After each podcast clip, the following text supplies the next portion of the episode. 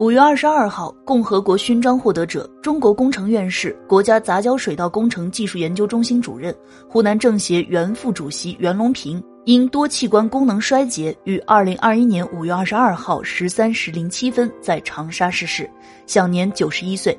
据了解，三月十号，袁隆平在三亚杂交水稻研究基地摔了一跤，引发了不适，由此导致了多器官功能衰竭后死亡。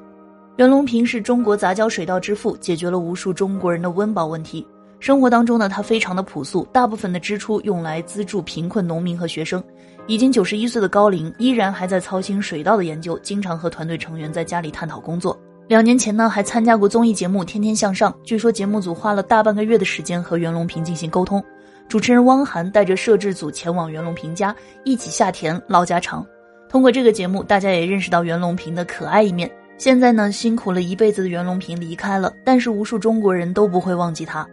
那在生活当中呢，我们从自身做起，做到不浪费一粒粮食，相信这就是对老先生最好的纪念。